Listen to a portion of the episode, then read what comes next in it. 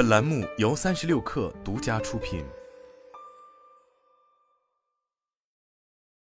这段时间，不知道大家有没有这样一个感受：工作越来越忙，压给自己的事情越来越多，给的时间却越来越少，最后越来越焦虑。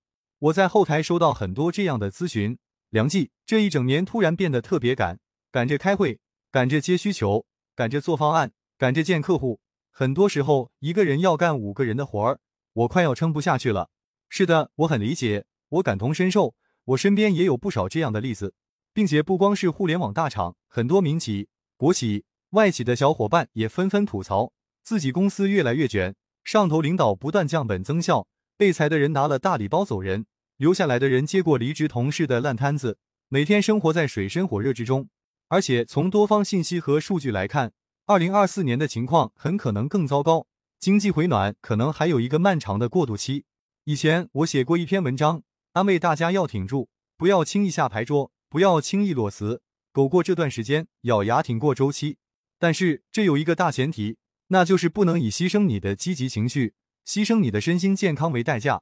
所以我打算好好和大家聊聊，面对这样一个状况，我们该如何调整心态？接下来可以采取哪些措施？也许有些方法对你有用。首先，我们心里一定要有一杆秤，它是你的提醒，也是你的警钟。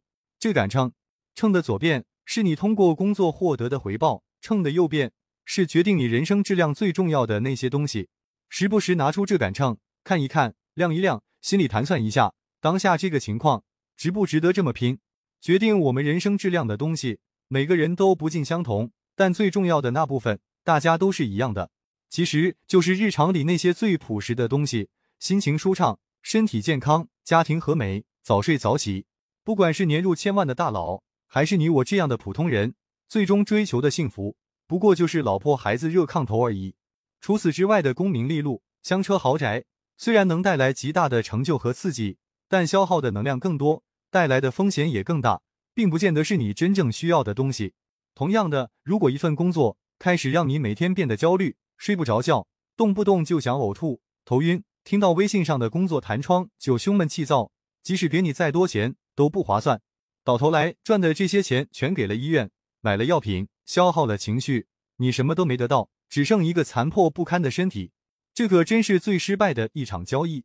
所以时刻问问自己，追求的这些东西是不是我真正想要的，还是说被外界裹挟、被环境定义、被时代影响？这些都是通过别人的价值观来告诉我，我需要这些。警惕任何给你贴的标签，警惕任何告诉你人生该怎样的广告，警惕各种消费主义陷阱。多关注一件东西的实用价值，而非情绪价值，这才是最本质的东西。那些一夜暴富的网红、踩中时代风口的牛人、投资赚翻倍的大佬，和我们普通人并没有什么关系。学会和他们做切割，不要被他们影响。他们活在金字塔尖，享受荣华富贵，却难拥有日常的幸福点滴。我们活在自己的快乐小窝，虽吃不起大餐，住不起豪宅，却也有生活的种种小确幸。就像我的一位读者说的。虽然租住在一个老破小的公房里，但每天早上起床看到洒在窗边的第一缕阳光，整个人都精神抖擞，这也是他一天中最开心的时刻。而那些成功大佬们，每天披星戴月早出晚归，一年三百天都在飞，从没有睡过一次安稳觉。多看看你拥有的，少觊觎那些别人的，平衡心里的那杆秤，负面情绪也会随之消散许多。第二点，学会不当回事，工作不当回事，老板不当回事。客户不当回事，自己也不当回事。之前有个说法很火，叫这个世界就是个草台班子。虽然我不能完全同意，但有一定的道理。那些压迫你的同事、逼你交方案的客户、训斥你的老板，当他们卸下工牌，离开了办公室，就是你我这样的普通人。特定的环境和系统只是给了他们暂时的身份和权利而已，但并不意味着这些人就能掌控你的全部，定义你的价值。如果人生是一部列车，他们都只是过客，你才是唯一的那个驾驶员。选择开往哪里，路过什么风景，接待什么样的人上车，全都是你说了算。所以，你没有必要因为乘客的一两句抱怨就随随便便停车，更不应该对他们唯唯诺诺、卑躬屈膝。反而，那些让你不开心的人和事，你应该勇敢告诉他们，让他们赶紧下车，把他们从你人生的轨迹中抹除出去。回到现实也是一样，遇到那些让你难过甚至愤怒的人和事。一定要放松心态，不当回事，给自己紧绷的神经做一个松弛马杀鸡。工作不必做到百分之一百完美，百分之七十就可以了。你以为没做好的那百分之三十会带来大麻烦，其实根本不会有什么大影响。负责也不用百分之一百全负责，更不用事无巨细替他人也负责。偶尔也要学会甩锅，学会找挡箭牌，学会躲在后面，放下自己高傲的自尊和面子，在边界模糊的事情上摆摆烂、推推火儿、狂轰滥炸的工作消息，选择性回复就好了。挑出那些有价值、有影响的信息来回，忽略那些无意义的情绪输出，把自己变成一个只以结果为导向的冷漠机器。总之，记住两句话：不要太把自己当回事，你没那么重要；不要太把外人当回事，他们也就那样而已。摆正心态，慢慢的你就发现以前的那些焦虑，全都是自己的凭空想象。最后一点，心态调整好了，行动也不能拉下，给自己找平衡，并不是要你去摆烂躺平。相反，心态摆正了，接下来你还要付出行动，你得尽可能拓宽自己的生存手段和收入路径，这样才不会被区区一份工作所威胁。所以接下来我要讲干货了。首先，大家必须要理解一个概念，叫赚钱效率。什么意思呢？我们先来看两种情况。第一种情况，你赚一万块钱，却要花二个星期，每天加班拼死拼活，要被老板 PUA，被客户刁，被同事欺负。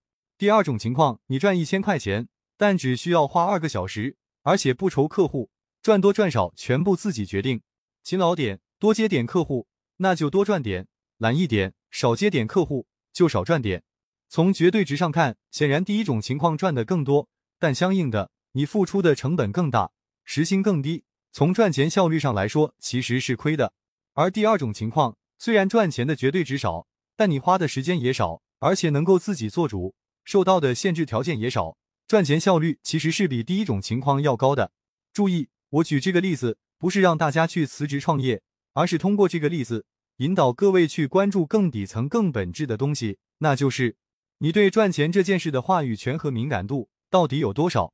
打工赚钱并不是说不好，但未来这个情况，我们站着挣钱的机会越来越少，边挣钱边吃屎的情况会越来越多。如果忍得下，那么可以试着坚持一阵。但你如果不能忍，就要赶快转变思维，不要抱着为人打工的心态去工作，而是经营自己的心态去营业。因此，你得重点关注二个问题：自己拥有什么，以及市场需要什么。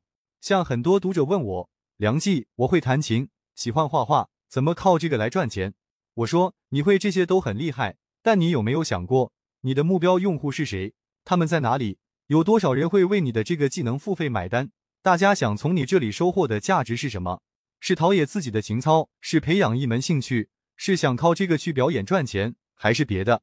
结果无一例外的告诉我，哎，我没想清楚，回去再捋捋。你看，很多小伙伴感觉无从下手，就是卡在这里，太关注自己拥有什么，而忽略了用户真正需要什么，忽略了愿意付钱给你的人要什么。所以，先把这二个问题搞明白。我知道不容易，但必须想清楚。接下来，你还得叠加一些商业鬼才的思维，要学会向下垂直，不断深挖一些细分的、小众的、还没有被完全开垦出来的市场需求。比如，最近我看到一种新趋势，叫反向操作。去海外的留学咨询大家见多了，但你有没有想过，帮助外国人来中国留学？拍婚纱照的生意大家都很熟悉，但你有没有想过，帮那些离婚的家庭销毁婚纱照？照顾宠物的生意都不陌生。但你有没有想过，帮忙安葬去世的宠物也能赚钱？正着想的生意大家都做了，那么反着想有没有机会？以上这些我只是举例，并不是叫大家一定要照搬。我更想说的是这里面的启发：不要陷入思维定式，不要用旧习惯思考新问题，而是保持好奇心，用归零心态，把自己当一个什么都不会的小学生，热烈的去探究你觉得有意思的东西，去寻找一些颠覆常识、少有人想过。单个看赚的是小钱，但摊开看，也许大有可为的事情。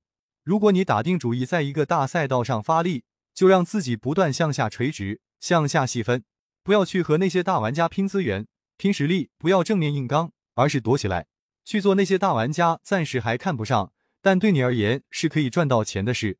想经营自己来赚钱，不被打工所束缚，就要用商业思维来武装自己，去理解价值交易的底层逻辑。不把鸡蛋装在一个篮子里，你才有给自己兜底的底气，才不会惧怕突如其来的裁员、变故和任何形式的 PUA。最后送给大家两句话：身体健康、情绪健康、心灵健康，才是一切安身立命的本钱。在这个基础上，我们再去慢慢捋、慢慢想、慢慢干，别急，一定能找到出路的。祝大家成功等于。